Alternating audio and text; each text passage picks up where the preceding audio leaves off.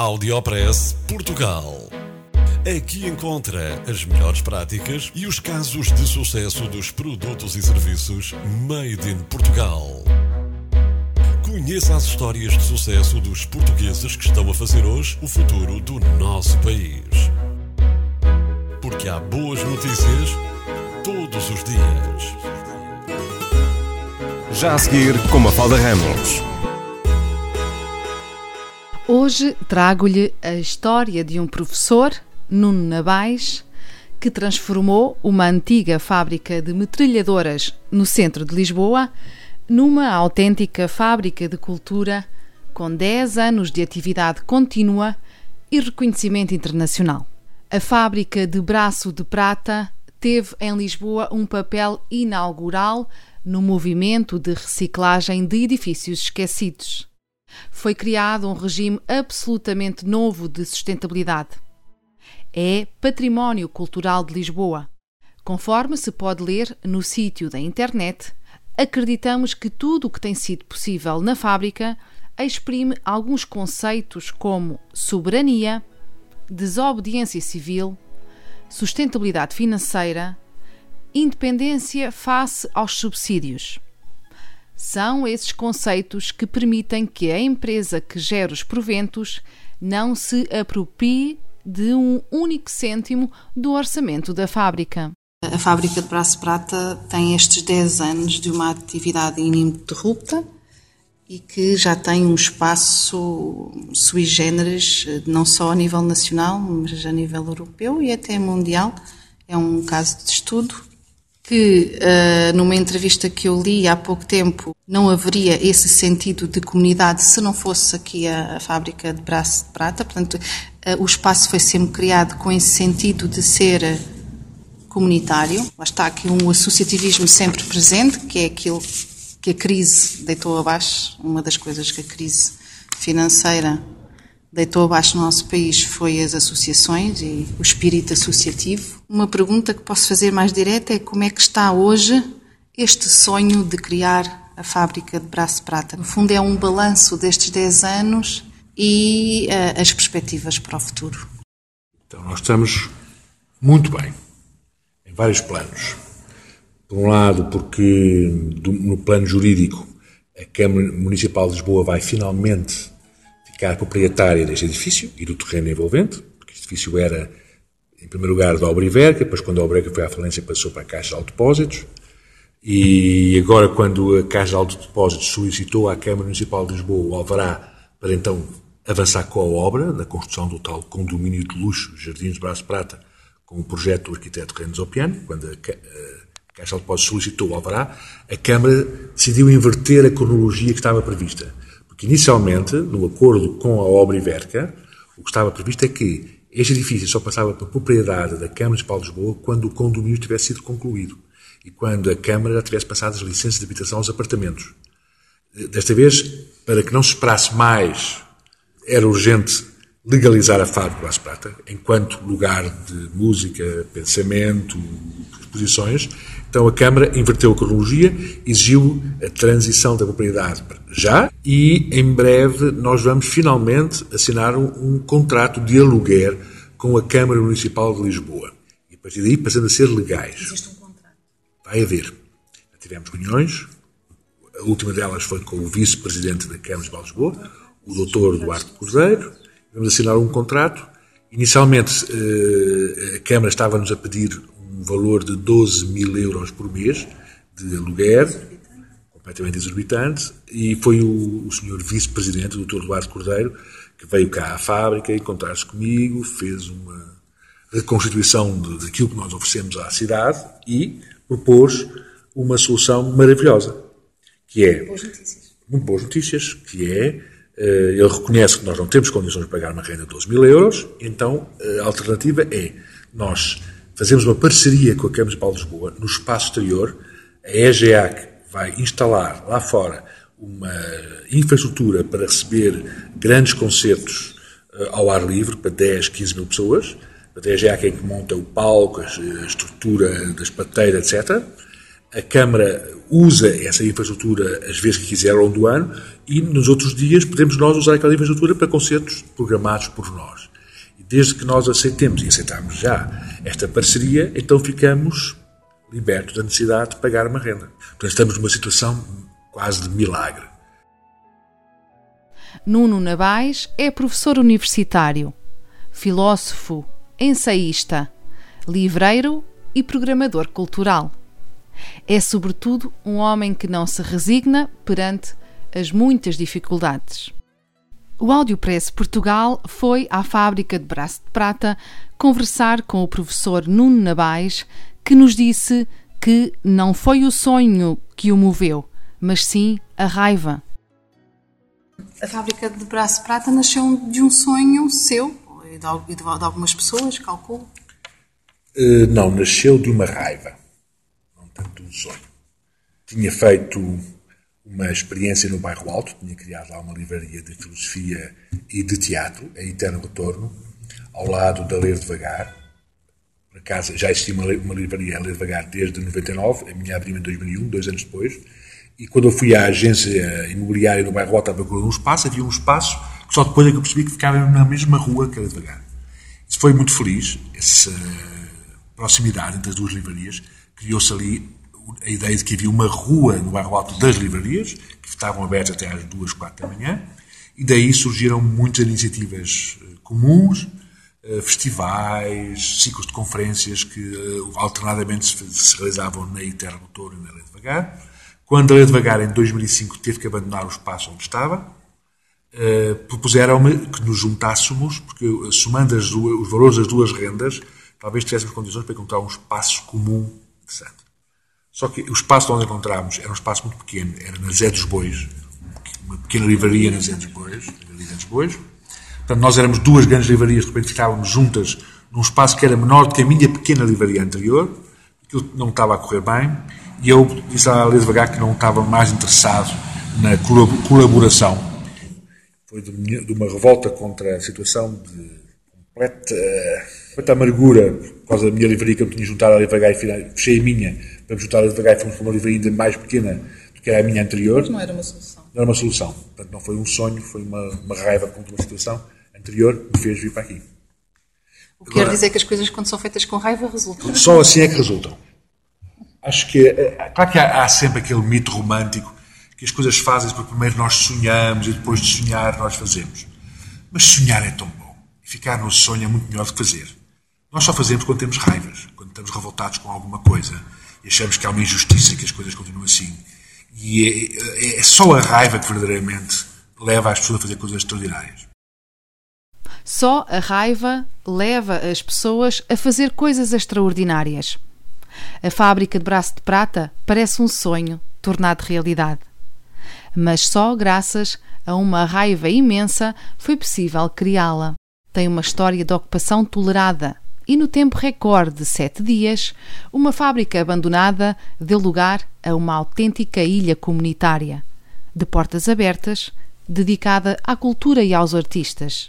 O antigo dono da fábrica autorizou o professor a criar o centro cultural, mas a legalidade ficou pendurada até à compra pela Câmara Municipal e, por isso, foram muitos os processos em tribunal que Nuno Nabais teve que passar nesta década. E deixa-nos um enorme elogio à justiça portuguesa. O professor de filosofia vê mesmo os juízes portugueses como os grandes exemplos atuais à escala mundial. No, neste aniversário do décimo ano da fábrica de Braço Prata, qual é que é a prenda que se pode pedir aqui para ajudar a fábrica? É bonito pensar que a fábrica nunca pediu ajuda a ninguém. Nunca pedimos prendas. E isso tem sido uma forma de vida que explica o nosso sucesso. Às vezes nós estávamos em grandes dificuldades, eh, entrava aí a inspeção e apanhávamos multas enormes, eu ia para o tribunal, etc. E muitas pessoas vêm ter comigo e oferecer ajuda. Por que é que não fazemos aí um abaixo assinado? Por que é que não fazemos um crowdfunding para comprar um novo piano? Tribunal, passa a vir tribunal. E devo dizer que é muito bom ir, ir a tribunal e levar uma boa causa. Porque, ao contrário dos mecanismos dos inspectores e dos burocratas, uh, os juízes uh, têm tido um comportamento exemplar. Era um tribunal. Os juízes têm sido muito justos. Uh, eles percebem que são quase como contrapoder, neste momento, de proteção dos injusticiados país. Os juízes têm sido admiráveis. Não faz sentido, normalmente diz o contrário. Ah, pois, o que vem no jornal, etc., são os juízes estranhos que condenam de forma estranha. Não.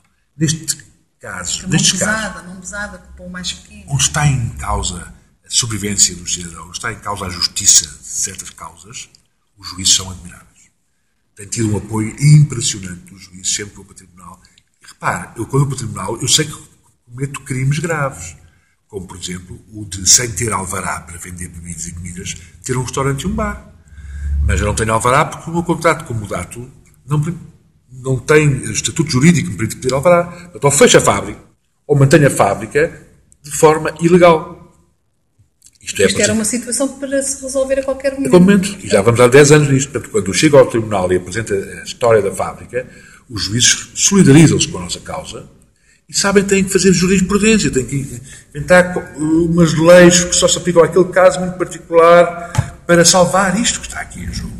E isso é admirável. Acho que não há muitos países como, como Portugal onde os juízes tenham consciência de ser o último reduto da defesa da justiça e da defesa dos direitos dos cidadãos. Isso é talvez único neste mundo. Tem, neste espaço sui generis, muitos pontos de interesse.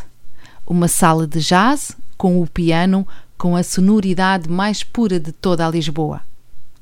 O nosso Salvador Sobral é um dos filhos desta casa. Recebe concertos, exposições, vende bons livros por apenas um euro, apoia os artistas com a venda de obras de arte e o valor pedido à entrada a quem o visita já raramente se vê no panorama nacional permitindo a que quem tenha dificuldades económicas consiga aceder ao melhor que se vai fazendo. O truque, diz, é simples: vender bacalhau e cerveja. Contou ainda numa entrevista à revista Caliban que, se uma editora não está a vender livros suficientes, abra um quiosque na editora. Neste espaço oferece-se cultura. Há mais de uma década. E como prenda de aniversário, desejam apenas continuar a dar cultura às pessoas e que se sintam em casa. Eu sinto-me em casa na fábrica de braço de prata. Há qualquer coisa de berço, de coisas sempre a nascer por lá.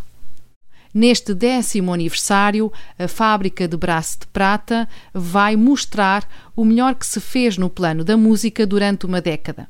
Vão estar de portas abertas e com a cerveja a baixo custo. Por fim, conheça o futuro desta fábrica de cultura que não para de nos surpreender. Parabéns à Fábrica de Braço de Prata por 10 anos de atividade.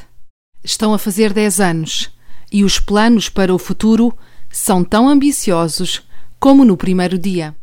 A utilização deste espaço para criar uma universidade privada, mas séria e de excelência. Sim, tenho esse projeto, mas mais uma vez é porque eu estou tão triste com o universo das universidades em Portugal que, para marcar a minha revolta, gostava de, de tornar possível aqui uma universidade privada. Sim, senhor. Um, uma escola de música e uma editora. Exatamente. Vai começar já em setembro uma escola de música. Vamos ter duas vertentes.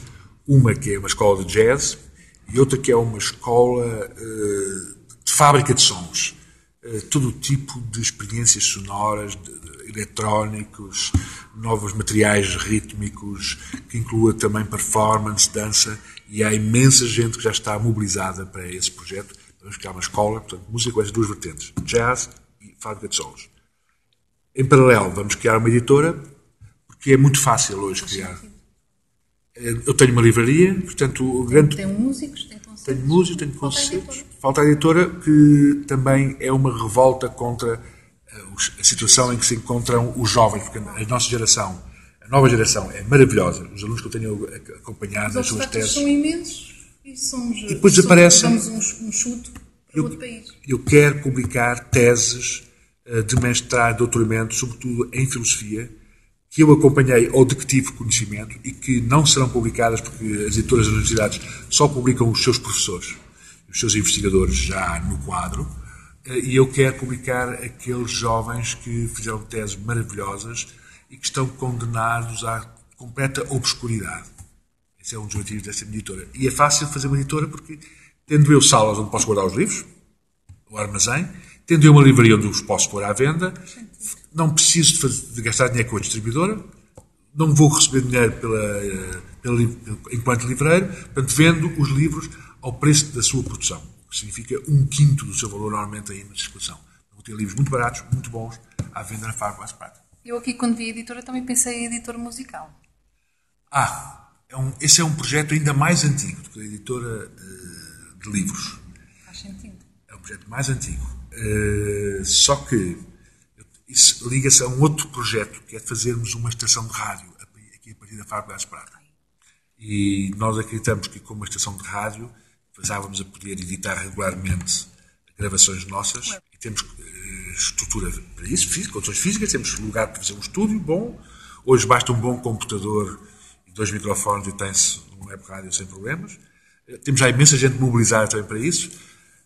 Só que são tantas coisas que estão a ser preparadas que às vezes algumas ficam um bocadinho esquecidas. Não pedindo prendas, o que é que, pode, o que, é que pode ser feito para ajudar a fábrica? É continuar a vir aos concertos, a vir às exposições, a vir aos jantares de grupo, a vir beber cervejas. Que nós não pedimos que as pessoas venham. Como estava a dizer, eu nunca pedi, epá, eh, dê mais 5 euros por um prato de sopa para ver se ajuda. Não, não. Nós vendemos tudo o que vendemos abaixo do preço comum, uh, quer as entradas de 5 euros para 4 concertos por noite, não existe mais lado nenhum do mundo este valor de entrada para 4 concertos por noite. Vendemos a Imperial a 1,5 um euro, e meio, como qualquer bar. Não vendemos ao mesmo preço que a taxa aqui do lado. Sabemos que eh, temos que sobreviver aumentando ligeiramente o preço, mas é menor do que o preço que se cobra no Lux ou qualquer outro bar. Que para nós era fundamental que as pessoas que aqui viessem não viessem em regime de solidariedade com a fábrica. Não vêm porque gostam disto, gostam dos concertos, sentem que são, são bem tratados aqui. Sente-se o espírito comunitário aqui. Somos nós que oferecemos às, às pessoas, não que as pessoas não ofereçam nada. Portanto, a prenda que nós queremos uh, receber é que continuem a aceitar as prendas que nós damos. Audiopress Portugal. No FM e na internet. O espaço de cidadania de Portugal para todo o mundo. Porque há boas notícias todos os dias. Porque há boas notícias todos os dias. Todos os dias. Todos os dias. Todos os dias. Todos os dias.